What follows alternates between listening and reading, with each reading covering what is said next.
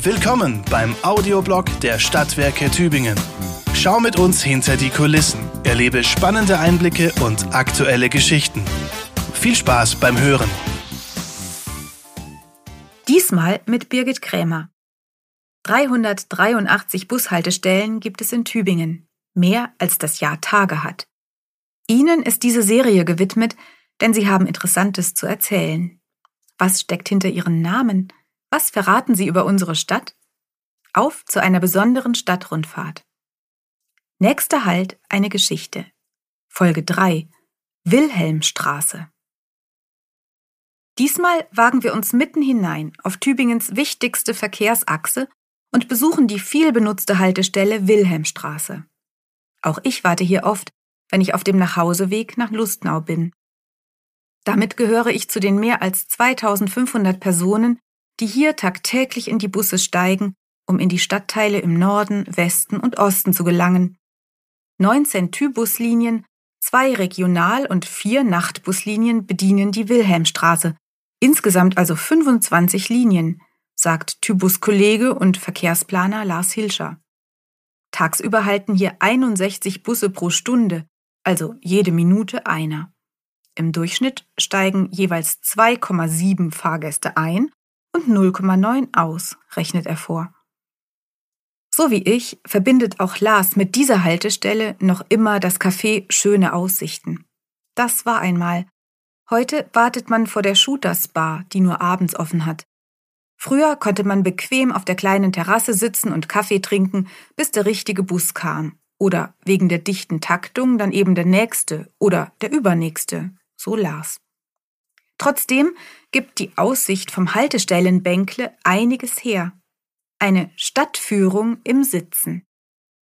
Direkt vor mir leuchtet zwischen der Bus- und der Autospur der neue Fahrradweg, Teil des künftigen Superradwegenetzes. Das blaue Band ist eher noch ein blaues Fätzchen, denn es endet sehr schnell schon wieder. Ob sich Busse und Radler, die PKWs und Taxis hier vertragen? Mir hat das erste Drüberradeln neulich gut gefallen, auch wenn das Queren der Busspur am Ende nicht so ohne ist. Verkehrsplaner Lars, selbst passionierter Radler, wünscht sich hier mehr Rücksichtnahme, einfach die Radfahrenden vorbeizulassen. Für problematischer hält er das Schimpfeck, wo Radler trotz Fahrradschleuse und früherer Grünphase oft von den stärkeren Fahrzeugen überholt würden. Dann aufs blaue Band zu kommen, ist nicht einfach, hier ist bei allen Verkehrsteilnehmern Umsicht geboten, meint Lars.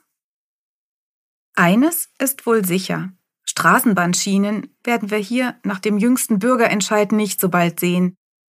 Dabei hätten schon vor mehr als 100 Jahren eine Tram- oder Oberleitungsbusse fahren sollen.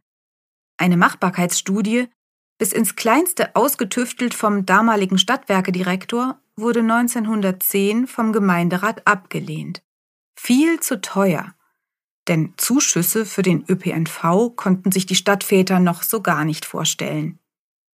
Heute wird investiert. Heute macht Tübingen blau. Das ist keine romantische Sehnsucht, sondern handfeste Tatsache. Und Palmer lässt sein blaues Band wieder flattern über Straßen, frei nach Mörike. Philosophieren an der Haltestelle. In Frankreich ist ein blaues Band, der Cordon Bleu, eine hohe Auszeichnung, die auch der berühmtesten aller Kochschulen in Paris ihren Namen gab. Hier in der Wilhelmstraße holt mich der Wok Inn auf den Boden der Realität zurück. Kulinarische Höhenflüge sind allenfalls im künftigen Restaurant Museum zu erwarten. Die Bauarbeiten gegenüber sind im Gange. Schon mussten die kleinen Schaufensterhäuschen dem künftigen Biergarten weichen. Taxizentrale und das originelle Second-Hand-Café Willi durften bleiben. Wer ist bloß dieser Willi? Um diese Frage zu beantworten, müssen wir gedanklich 200 Jahre zurückgehen, in eine Zeit, in der Tübingen sich gewaltig ausdehnte. Die alten Stadtmauern und Türme wurden abgerissen, zu eng war die Altstadt geworden. Vor allem die Universität brauchte Platz, und so bebaute man das Ammertal und legte 1843 eine neue, schnurgerade Hauptstraße an, die Wilhelmstraße. Ihren Namen erhielt sie nach König Wilhelm I. von Württemberg, was seine Majestät gnädigst gestattete. Dieser Wilhelm, Vater der liberalen Landesverfassung, Finanzsanierer und Verwaltungsreformer, hatte sich auch als Bauherr hervorgetan. Ja, es ist genau der von der Wilhelma, seinem maurischen Stuttgarter Privatschlösschen. Später bekamen auch zwei seiner Gattinnen, die Königinnen Katharina und Pauline, ihre Straßen in der Südstadt. 1839 reiste Wilhelm I. höchst selbst nach Tübingen, um den Standort der neuen Aula zu besichtigen, ein Werk seines Hofbaumeisters. 1845 kam er zur Einweihung. Das war der Anfang. Es folgten Universitätsklinik, verschiedene Institute, auf der Österbergseite stattliche Bürgerhäuser. Diese Wilhelmsvorstadt erkennen wir gut am ordentlich rechtwinkligen Straßenmuster. Keine geringere als die Berliner Allee unter den Linden hatten die Stadtplaner als Vorbild im Sinn. Zwar klagten anfangs einige Professoren über die ungewohnt weiten Wege, doch die Wilhelmstraße wurde zur akademischen Laufbahn, an der sich nach und nach viele weitere Unibauten aufreihten. Auch heute strömen an der Bushaltestelle viele Studierende vorbei, und ich übe mich im Fakultätenraten. Lange erreichte man die Wilhelmstraße nur durch die Gassen der Altstadt, denn erst 1887 war die Mühlstraße durchgebrochen. Am Schimpfeck stand früher das Lustnauer Tor, das der Universitätskanzler Autenried 1829 erworben hatte, um sich aus dem Abbruchmaterial ein luxuriöses Wohnhaus zu bauen. Schon am Beginn der Wilhelmstraße hängt auch heute alles irgendwie mit Literatur oder Wissenschaft zusammen. Die Antiquariate, das ehemalige Osiander Haupthaus, der Moor-Siebeck Verlag und natürlich das Museum, das niemals Museum war, sondern ein Haus der Musen, errichtet 1821. Die feine Museumsgesellschaft war anfangs ein Literaturclub zur Erbauung der gebildeten Kreise, pflegte die Geselligkeit mit Bällen und Billard, Vorträgen und Musikgenuss. Auch eine Gastwirtschaft gehörte dazu, deren Pächter im Garten an der Wilhelmstraße eine Zeit lang sogar Schweine hielt. Direkt gegenüber meiner Wartebank der alte botanische Garten, gerade in den Schlagzeilen als Party- und Prügelpark, als nächtliche Feierzone.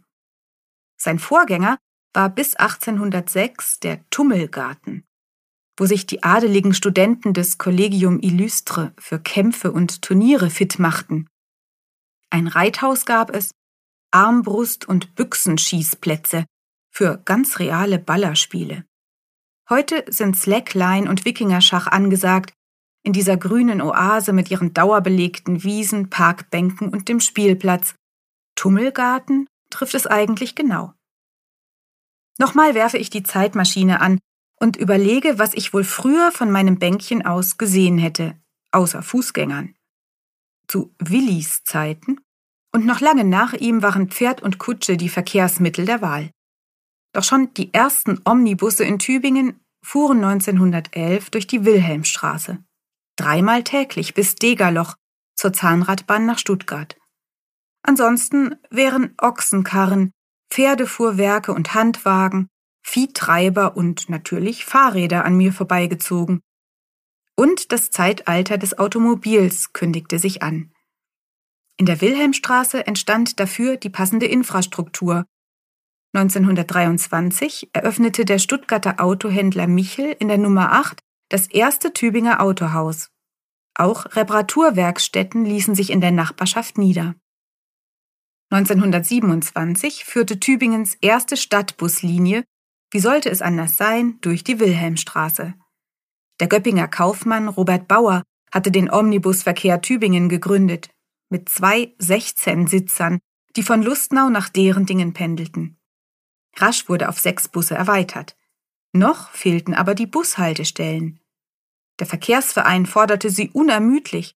Mehr als siebenmal diskutierte der Gemeinderat darüber. Als nach zwei Jahren die insgesamt zehn Haltestellenschilder endlich standen, wurden einige schon kurz darauf verbogen und demoliert. Die Haltestelle Wilhelmstraße gab es da noch nicht. Sie lag etwas näher am Lustnauer Tor und hieß, wie auch der Platz, Hindenburgplatz. Sechs Stadtbusse gab es in den 20er Jahren. Heute sind es 67. Und bereits jede Menge Verkehrsprobleme. Arg bequem war das Busfahren nicht. Auch der Zustand der Straßen ließ zu wünschen übrig. So war die Wilhelmstraße nur in ihrem ersten Teil, wo ich jetzt sitze, mit Granitsteinen gepflastert. Ab der neuen Aula folgte festgewalzter Schotter. Der gesamte Durchgangsverkehr von Stuttgart nach Rottweil bündelte sich auf der Achse Wilhelmstraße Neckarbrücke. Die Anwohner fühlten sich vom Lärm der Kraftfahrzeuge und vom aufgewirbelten Straßenstaub aufs stärkste und unangenehmste belästigt. Auch die Universität schloss sich dem Protest an, forderte Tempolimits und regelmäßiges Nässen der Straße. Bereits 1924 hatte Hygieneprofessor Wolf ein Gutachten zum Wilhelmstraßen-Feinstaub verfasst. Dieser enthielte Abfallstoffe aller Art, vor allem pulverisierten Tier- und Menschenkot, von den Pferden, von dem Vieh, das man zum Schlachthof trieb, und den aus undichten Güllefässern der Weingärtner, die nur allzu deutliche Spuren zurückließen. Diese Kotteilchen trocknen ein, werden auf dem Straßendamm pulverisiert und durch Luftzug aufgewirbelt. Sie werden dabei von den Atemwegen der Menschen aufgenommen und dringen in die Wohnungen ein, so das Gutachten. Der Staub reize die Schleimhäute und führe zum gefürchteten Tübinger Katarrh. Ob man damals schon mit Mund-Nasen-Masken reagierte? Da scheinen mir die nach Euro 6 super gefilterten Dieselabgase unserer Tybusse nichts dagegen. Der Gemeinderat beschloss damals, den nicht gepflasterten Teil der Wilhelmstraße zu teeren. Für Lastkraftwagen und Busse galt 1926 ein Tempolimit von kurzem Trab, also 20 Stundenkilometern, lese ich in den ortspolizeilichen Vorschriften. Noch waren Kraftfahrzeuge in der Minderheit. Aber 1930 hieß es dann in den Tübinger Blättern, der Verkehr ist zum Tyrannen des Menschen geworden und hat ihn in Fesseln geschlagen. Vor allem der Hindenburgplatz stünde kurz vor dem Verkehrsinfarkt. Zitat In unaufhörlicher Folge ziehen Scharen von Radfahrern, geräuschvollen Motorradfahrern, Personen- und Lastkraftwagen jeglicher Bauart vorüber, nur selten unterbrochen von einem Pferde- oder Kuhfuhrwerk oder gar von einem Handwagen. Der Schutzmann der den Verkehr zu regeln hat, hat kaum eine Ruhepause.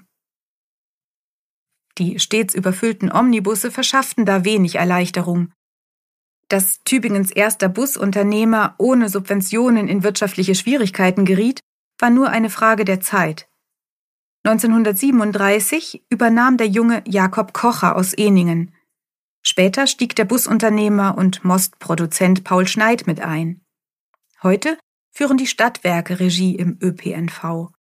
Und bei den minütlich vorbeirauschenden Bussen erkenne ich an der kleinen Aufschrift der Fahrertür, ob sie nun Kocher, Schneid oder den SWT gehören.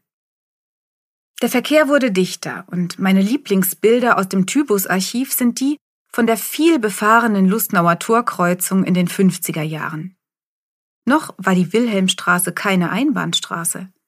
Erst 1969 sorgte der Schlossbergtunnel für Entlastung. Mehr Mensch, weniger Blech war dann die Devise der 70er Jahre.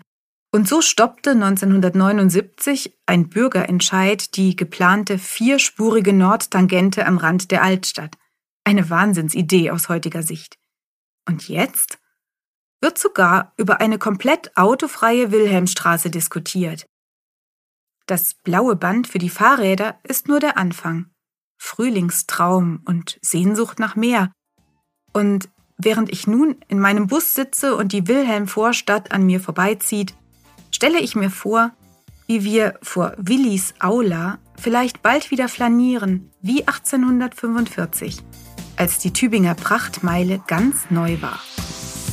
Das war der Audioblog der Stadtwerke Tübingen. Vielen Dank fürs Zuhören.